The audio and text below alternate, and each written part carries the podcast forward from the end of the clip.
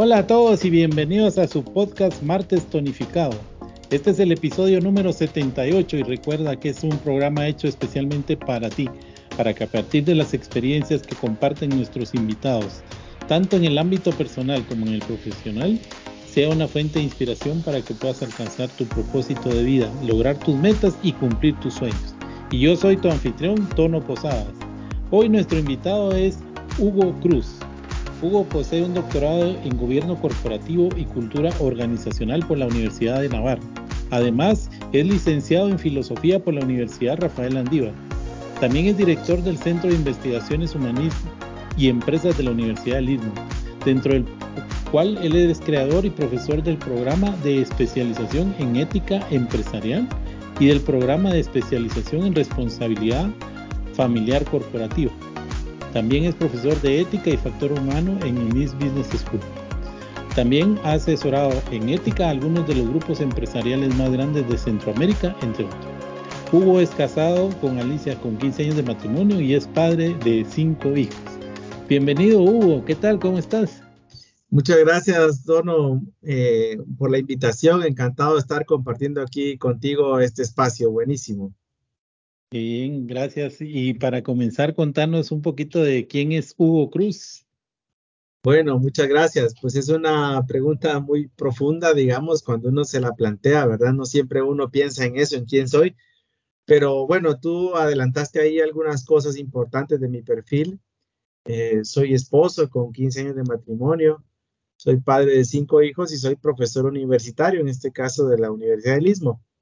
En cuanto a mi enfoque de la vida, que creo que va en sintonía con el, el podcast que tienes, yo podría agregar que soy una persona que trata de encontrar ese algo trascendente que hay en las cosas ordinarias que hago. Porque todo lo que hago ya a veces es muy común, ¿verdad? Ser padre, ser esposo, ser profesor, pero yo trato de enfocar así mi vida diaria. Hay algo trascendente en esas tareas cotidianas y, y creo que es bueno apreciarlo para hacerlas mejor y para hacerlas con amor, ¿verdad, Tono? Excelente, casi que salió ahí el título del, del programa. Qué profundo esto también que decís, encontrar lo trascendente en lo cotidiano. ¿Cómo podemos hacer para lograr identificar eso y, y, salirnos de esa, de esa monotonía de lo cotidiano?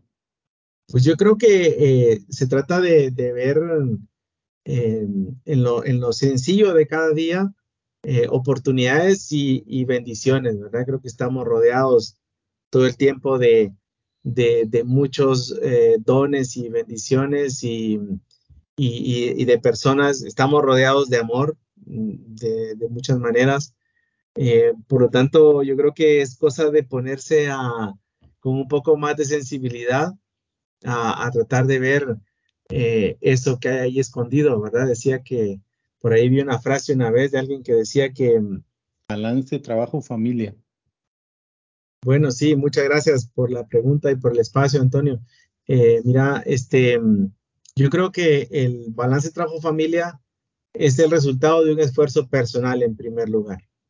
Hay otra faceta que es lo que la empresa puede hacer, pero en primer lugar hablemos del esfuerzo personal. Me refiero a ese esfuerzo por dar lo mejor de sí en un ámbito sin descuidar el otro. Eh, y no solo por una obligación en un ámbito, en otro, obligación con el empleador o obligación con la propia familia, sino por un sentido de plenitud personal, eh, ya que las personas somos multidimensionales. Eh, podríamos decir que una vida lograda, una vida que realmente vale la pena, no puede limitarse al logro del éxito en el trabajo, sino que debemos aspirar al éxito también en esos otros ámbitos no laborales para llamarle a esto una vida integral e integrada. Mm, como sabes, no conocemos muchas historias de grandes éxitos profesionales que van acompañados de grandes fracasos familiares. Y eso no debe ser así, no debería ser así, porque cuando eso ocurre, muchas vidas se rompen, no solo la de quien vive desbalanceado, sino la de quienes le rodean. Y esto, como digo, no es justo, ni con uno mismo ni con los demás. Eh, por eso es importante hacer ese gran esfuerzo por lograrlo. Claro, eh, el esfuerzo propio no basta, ¿verdad? También está la, la faceta de, de, la empresa, que es el otro, la otra cara de la moneda, ¿verdad, Tono? Eso quiere decir de que en nuestra realidad estamos más enfocados siempre al tema eh, económico, llamémoslo así, la satisfacción viene por lo, por lo material en relación al trabajo o al negocio que podamos tener y dejamos en segundo plano la parte personal o familiar. Sí, fíjate que el ser humano, desde mi punto de vista, tiene cierta tendencia a preferir o valorar más el corto plazo y ha preferido valorar más lo tangible. Entonces, eh, esa es una trampa, ¿verdad? Porque el, trabajo, eh, la profesión, eh, la labor cotidiana conlleva muchas recompensas tangibles y de corto plazo. Por ejemplo, nos pagan un salario, nos dan un reconocimiento, un aplauso, nos dan un ascenso, nos dan un bono. Entonces, todas esas cosas son de corto plazo y son tangibles. Eh, y por ese sesgo, por ese riesgo que tenemos en nuestra forma de ser, podríamos darle prioridad a eso en detrimento de otras cosas que son intangibles y de mediano o largo plazo. Por ejemplo, em, ese apoyo que tú le das a tus hijos estando presente en casa, eh, eso es intangible. Mm, la verdad, la verdad es que no te dan un premio por eso, no te ponen en un podio, no te hacen un aplauso, no te hacen un homenaje. Y, por ahí podría haber alguien que se engañe y decir, pero entonces no vale la pena. Y, no es cierto, ¿verdad? El hecho de que no tenga una recompensa inmediata o tangible no quiere decir que no valga la pena. Al contrario, creo que haciendo hogar construimos una mejor sociedad. Pero para eso hay que estar presente hay que estar ahí, sobre todo, ¿verdad? Eh, para construir esas relaciones. Eh, nosotros vivimos todo el tiempo preocupados por qué hacer por nuestro país y, alguien diría, bueno, pues yo no soy político, yo no puedo hacer nada al respecto. Y, la verdad es que eso es un enfoque equivocado porque eh, sí podemos hacer mucho en la medida que construimos relaciones personales, familiares sólidas. Eh, en ese momento, en esa faceta, construimos capital humano. Y, por lo tanto, eso es muy valioso lo que hacemos. ¿eh? Aunque, como digo, no existan ahí recompensas ni tangibles ni, ni de corto plazo, pero hay que ganar en sensibilidad para valorar los beneficios intangibles y de largo plazo de ese esfuerzo que estamos haciendo. Por eso es que ser padre y ser madre eh, es, es, una bendición y es un aporte grandiosísimo al bienestar de la sociedad y, y, por lo tanto hay que ejercer de padre y ejercer de madre, ¿verdad? Porque no es solamente el hecho biológico, sino que hay que ejercer, ¿verdad? Como decía alguien por ahí, el hecho de que tú tengas un piano en casa no quiere decir que seas pianista, ¿verdad? De la misma forma, el hecho de que tengas hijos no quiere decir que eh, seas padre o madre, ¿verdad? Todavía tienes que dar el paso de ejercer. y ejercer eso, pues significa dedicar tiempo. Eh, es, una cosa muy profunda y realmente muy difícil, ¿verdad? Porque hay muchas situaciones que, ponen obstáculos. En la vida diaria hay muchos obstáculos para hacer eso, pero tenemos que hacer la lucha, tenemos que poner de nuestra parte, ¿verdad, Tono? y una cuestión, digamos, en esa misma responsabilidad de padre sobre los hijos y el hogar, está la misma responsabilidad del, del jefe o del patrono en relación a las personas, sus colaboradores, pero generalmente pareciera como que lo que dirigimos son máquinas y que queremos que trabajen de 8 a 5 en la plenitud de su esfuerzo.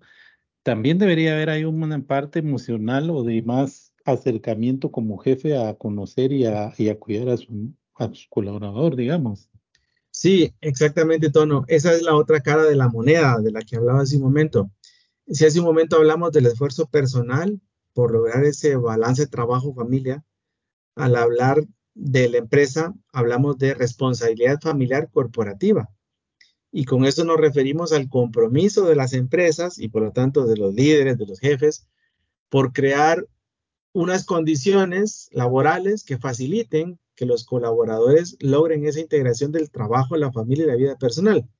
No todas las empresas tienen ese propósito. Algunas empresas, de hecho, según nuestros estudios de campo en la Universidad del Istmo, eh, pues son empresas que sistemáticamente ponen obstáculos para que sus colaboradores logren esa integración. Otras, en cambio, que cada vez son más abundantes, son empresas que, por el contrario, sistemáticamente o intencionalmente facilitan que sus colaboradores logren esa integración. ¿Cómo lo hacen? Mediante políticas de flexibilidad y beneficios extrasalariales que van orientados a ese fin. Entonces, las empresas juegan un papel importante, por eso le llamo la otra cara de la moneda. Realmente, sin el apoyo de las empresas, eh, se vuelve totalmente cuesta arriba, ¿verdad? Por mucho que alguien quiera integrar trabajo-familia, pero si, como tú decías, Tono, si el jefe obstaculiza, si el jefe no está de acuerdo, si el jefe no comparte esa visión, pues realmente será muy difícil y, el jefe ahí eh, no se da cuenta del daño que está haciendo. Eh, fíjate, Tono, que yo, eh, bueno, mis colegas y yo hablamos de lo que se llama la contaminación de la ecología humana, ¿verdad? Estamos acostumbrados a hablar de la contaminación medioambiental y hablar del CO2 y todo eso, pero también hay una contaminación en el ámbito humano. cuando nosotros le mandamos mm, mensajes tóxicos a la familia. Entonces, la empresa que manda mensajes tóxicos a la familia podría estar eh, yendo en contra de esa construcción de capital humano. Todo país para crecer necesita capital humano.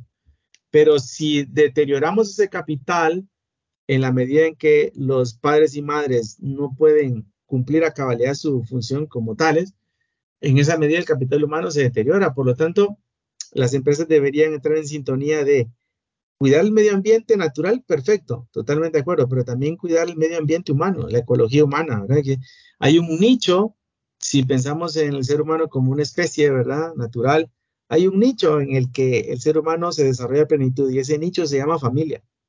¿Eh? Cada planta, cada animal, cada insecto tiene un nicho. Bueno, pues también el ser humano se llama familia.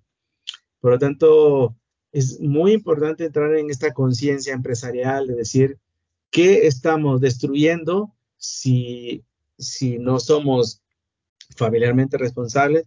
¿O qué estamos construyendo cuando somos familiarmente responsables? Lo que construimos es mucho, nada más y nada menos que una sociedad sana, ¿verdad? E, es, es, muy, muy profundo esto, como, como, como tú ya sabes, Tono. Y ahí nos llevaría a, a ver la, el tema que está sonando mucho de la inclusión, Hugo. ¿Pues crees que esto casa correctamente ahí en el sentido de qué tan permisivo o, o no tiene que ser un empresario a la hora de, de las diferentes mm, ideologías o creencias o, o, actitudes o actitudes que pueda tener una persona? Bueno, yo creo que la palabra inclusión es, es muy amplia y hay una faceta de esa palabra que es importante tomar en cuenta y que yo considero que es la básica, que es inclusión de los padres y de las madres en el trabajo, ¿verdad? Deberíamos empezar por ahí. Eh, luego puede haber otros tipos de inclusión, por supuesto, ¿verdad? Que son igualmente importantes, pero empecemos por esta, ¿verdad? Es decir, em, eh, inclusión a, los diferentes tipos de organización familiar también, ¿verdad? Porque, eh, por ejemplo, tenemos a las madres solteras que necesitan un apoyo muy potente, eh, pero también los padres y madres con, matrimonios integrados también necesitan ese apoyo importante. Por lo tanto, mm, hay que ir en orden, ¿verdad? O sea, yo creo que todas las formas de inclusión son válidas y es importante, pero hay que empezar por las básicas. Las básicas, en este caso, eh, no podemos generar eh, entornos laborales que excluyan al padre y a la madre. Eh, como tú y yo sabemos, Tono, desafortunadamente hay empresas que, en ese sentido muy discretamente discriminan, discriminan a, una persona, a una mujer embarazada, discriminan a una, una persona con varios hijos, y esto no puede seguir siendo así. Eh, no puede seguir siendo así porque, como digo, si hablamos de una verdadera responsabilidad social, hay que pensar en la integralidad, que no, es solamente el medio ambiente, es también eh, la, calidad de vida de esos hogares y al final de cuentas la construcción de capital humano que, que, o lo construimos o lo, o lo deterioramos. En esa sintonía creo que debemos trabajar. Y, vos dirías de que esta discriminación riñe con los valores y con lo que se considera como ética empresarial. Sí, por supuesto que sí. Lo que pasa es que como el ser humano tiene esa tendencia a justificarse, ¿verdad? Y a encontrarle ahí el acomodo a las cosas, muchas veces le, usamos eufemismos o matizamos las cosas, decimos, no, es que esto es por eficiencia, es que esto es por reducir costos, pero, pero no, en el fondo lo que estamos haciendo es cometiendo eh, faltas a la ética, como puede ser esto, puede ser la discriminación, o simplemente cometer imprudencias. Me parece que es una falta de prudencia, por lo tanto una falta a la ética, eh, no considerar el impacto de mi trabajo en ese entorno familiar hay impactos medioambientales que todos los conocemos, hay impactos viales, hay impactos mm, de muchos tipos. Por lo tanto, debemos incorporar en los criterios gerenciales el impacto del trabajo en la vida personal y familiar de los colaboradores, porque también lo tiene. Hay un impacto.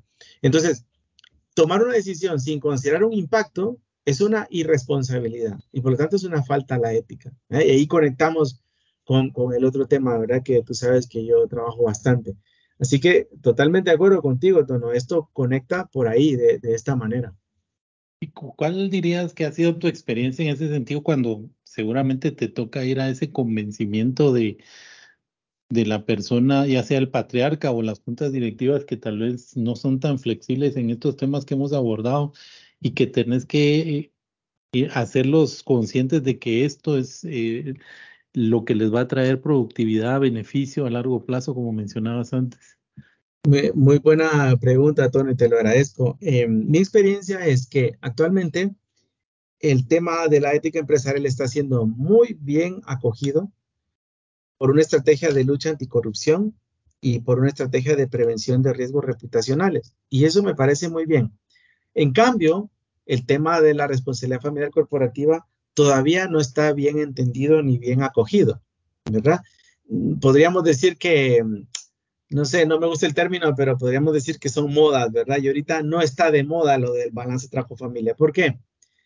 Porque venimos de, saliendo de la pandemia y, los ah, diferentes ejecutivos o gerentes quedaron un poco hastiados de todo lo que tenga que ver con teletrabajo, con videoconferencias y todo y han dado lo que llamamos un bandazo tremendo. Se han ido al otro extremo que decir, bueno, se acabó la pandemia, volvamos todos a lo presencial. Esa decisión así tan tajante, automática, es nociva y es un tanto retrógrada, ¿verdad? Eh, realmente el teletrabajo hay que meterle mucha cabeza. No todos pueden hacer teletrabajo por una sencilla razón, por razón de temperamento, ¿verdad? Hay alguien que no puede estar encerrado en cuatro metros cuadrados, tiene que relacionarse, tienen que saludar, tienen que abrazarse con sus compañeros por temperamento. Y otros que están muy tranquilos eh, encerrados en una oficina, bueno, o en su casa. Ese es el primer reto que hay que ver. ¿Quién puede y quién no puede trabajar eh, desde casa? Y luego el tema de los riesgos que pueda haber a nivel de confidencialidad, etc. Por lo tanto, el teletrabajo no hay que confundirlo con lo que hicimos en pandemia. En pandemia nos vimos obligados todo el mundo a estar encerrado. Bueno, pues es distinto. Eh, una buena estrategia de teletrabajo no es general, no es obligatoria, sino que es selectiva y optativa. Entonces, mm, yo creo que mm, influye en esto que estamos como todavía con el mal sabor de, la pandemia y, por lo tanto les da miedo a muchos eh, gerentes, pero por lo tanto con mayor razón de meterle más cabeza. ¿Qué es esto? ¿Qué, ¿Qué realmente es el teletrabajo? ¿Por qué conviene en realidad? Y afortunadamente, pues tenemos todo un cuerpo de teoría y de investigaciones de campo que, que sustentan los grandes beneficios, ¿verdad? Yo creo que se va a requerir todavía mucho trabajo, Tono, para sensibilizar en este sentido. Nosotros hacemos lo que podemos, digamos, desde la, desde la universidad, sensibilizando nuestros programas de posgrado y de maestría y de diplomado. Eh, pero bueno, ahí, ahí vamos, ¿verdad? Hay que ir abriendo brecha en esto. Lo de la ética, en cambio, como te digo, eh, está mucho mejor acogido porque se asocia con unas cosas que están siendo muy valoradas a nivel mundial, lucha anticorrupción, prevención del lavado de activos, eh, mejora la reputación, todo eso, ¿verdad? Entonces creo que estamos en un momento casi de, primavera, digamos, de, la ética empresarial en Guatemala y esa es mi, percepción, ¿verdad?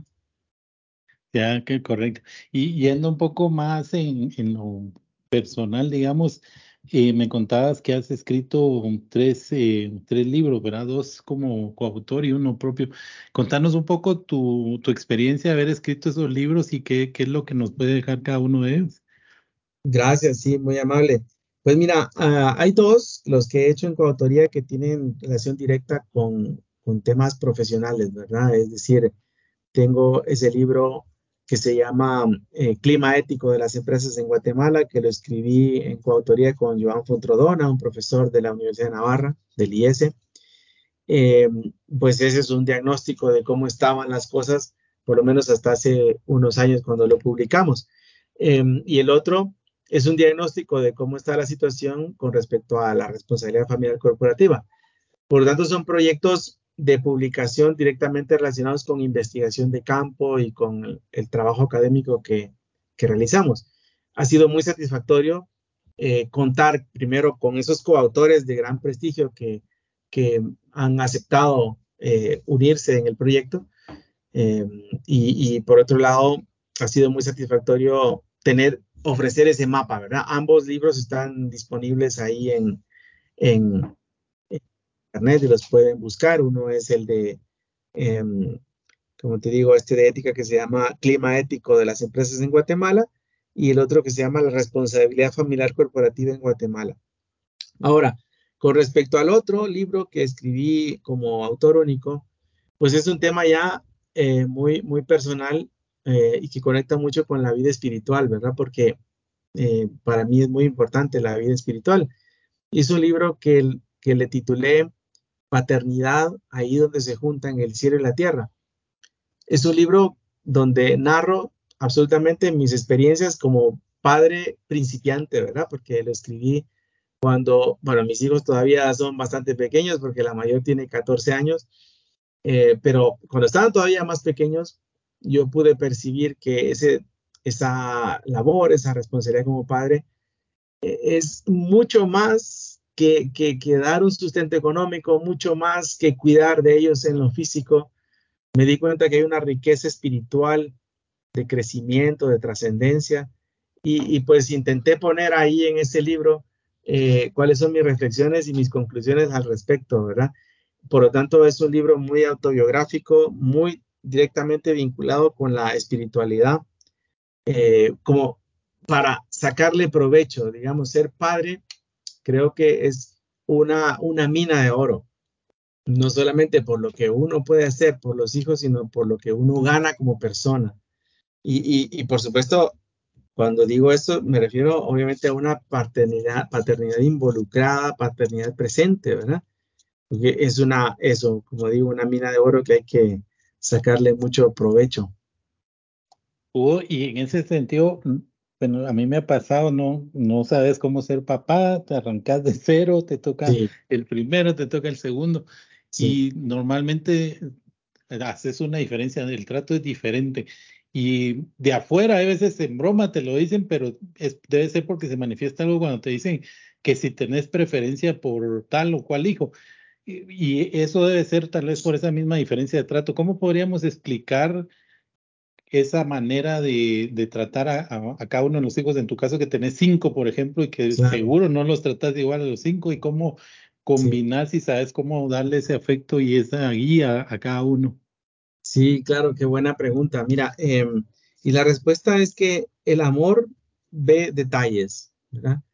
Cuando se ama, se perciben las particularidades, las individualidades, las características únicas y es algo que solo se puede hacer con, con, el amor, ¿verdad? Yo tengo, eh, mis dos primeras hijas se llevan muy poco entre sí, eh, se llevan un año, cuatro meses entre, entre ellas, y, hubo una época en la que parecían gemelas, literalmente, entonces la gente nos decía, eh, son gemelas, y, y, mi esposa y yo nos quedábamos viendo y decíamos, pero es imposible, no, no, ¿por qué no ven las diferencias? Porque claro, una persona ajena, extraña, no, no ve lo que un padre ve, porque un padre ve eh, con ojos de amor, ¿verdad? Un padre y una madre ven con ojos de amor y, cada hijo es único. Es, importante eh, entender esas diferencias, que pueden ser diferencias de personalidad, diferencias de modo de pensar y de modo de actuar, pero eh, como eh, la maravilla de, tener varios hijos es que uno descubre que es capaz de enamorarse de cada uno de ellos de forma distinta. No, es, o sea, es absolutamente imposible y, pensar que todos son iguales, ¿verdad? Claro que no. Pero eso con, amor se sabe llevar. Eh, y es importante no solo reconocer esa diferencia, sino que además cultivarla. Es decir, cada uno es distinto y tiene derecho a la individualidad y a su propia personalidad. Entonces, es una maravilla, es una maravilla ir descubriendo los intereses, las capacidades, las metas, los sueños de cada uno. Eh, es parte de las eh, satisfacciones humanas que uno puede obtener de un oficio tan divino, ¿verdad? Como es ser padre, porque al final de cuentas yo lo enfoco así, ¿verdad? Es como una participación en el poder creador de Dios, o sea, pocas cosas son más profundas que esa, creo yo. Y indudablemente sos una persona exitosa tanto en lo profesional como en lo personal. Eh, y tenés que transmitirnos y, regalarnos cuáles son tus factores de éxito que te han llevado a conseguir lo que has logrado, Hugo.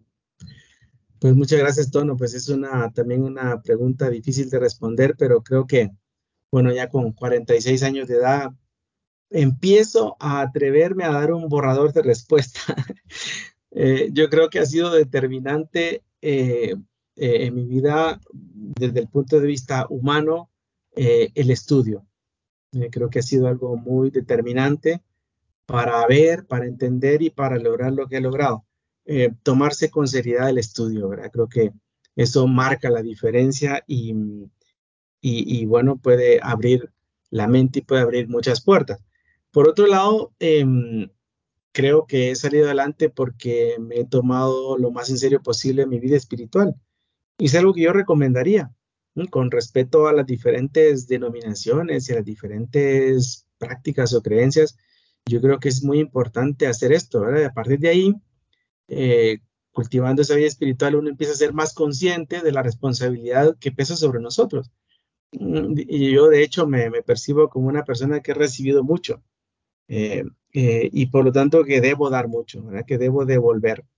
Yo creo que es así la vida. Todo lo esencial lo hemos recibido. No, lo hemos comprado ni nos lo hemos ganado. Lo, esencial nos ha sido dado. Y, y, hay, que, hay que apreciar eso y hay que saber corresponder. Yo creo que el cultivo de la vida espiritual el cultivo de la vida espiritual ayuda a, visualizar de nuevo eh, todo esto, ¿verdad? Y, creo que ayuda para, para ganar empuje, eh, para ganar energía y también para, para saber tener un poco de, sabiduría para sobrellevar dificultades, porque esas siempre las hay, ¿verdad? Por supuesto. Y no digamos en el matrimonio en la paternidad, claro que hay dificultades, pero creo que ahí hay una herramienta muy importante, si lo queremos ver así, ¿verdad? La, la vida espiritual aporta unos recursos, unas herramientas para poder sobrellevar eh, tanto lo bueno como lo difícil de la vida. Así es como lo enfoco, Tono. Buenísimo, Hugo. Que ha sido todo un placer que nos hayas acompañado hoy, hayas dejado toda esta línea de conocimiento en todos los temas que abarcamos y te agradezco muchísimo que que hayas compartido con nosotros hoy. No te dejo ahí el espacio para un mensaje final, Hugo. Gracias. Gracias, Tono. No, muy agradecido de que me hayas invitado a este podcast que ha tomado tanto revuelo y te felicito por la iniciativa y por el empuje. Así que muy agradecido y, saludo pues a todos los oyentes y bueno, pues en la medida de lo posible ahí en la universidad pues estoy a sus órdenes. Así que muchas gracias. Excelente, Hugo. Igualmente un abrazo a la distancia. Gracias, hasta luego. Recomendamos que la estrategia de negocio corresponda a la junta directiva y entre estos toque el tema de sustentabilidad del negocio, que se refiere a ver el ámbito de rentabilidad, de responsabilidad social empresarial y del tema ambiental, que cada día cobra más importancia. Te apoyamos a superar retos y alcanzar metas, y sobre todo tomar decisiones que crean valor a tu negocio. Conoce más de BDO en www.bdo.com.gt. Ahora les dejo mi reflexión de hoy. Muchas veces nos sentimos incómodos con lo que sucede a nuestro alrededor, especialmente lo que está directamente ligado a nuestra vida o nos afecta directamente.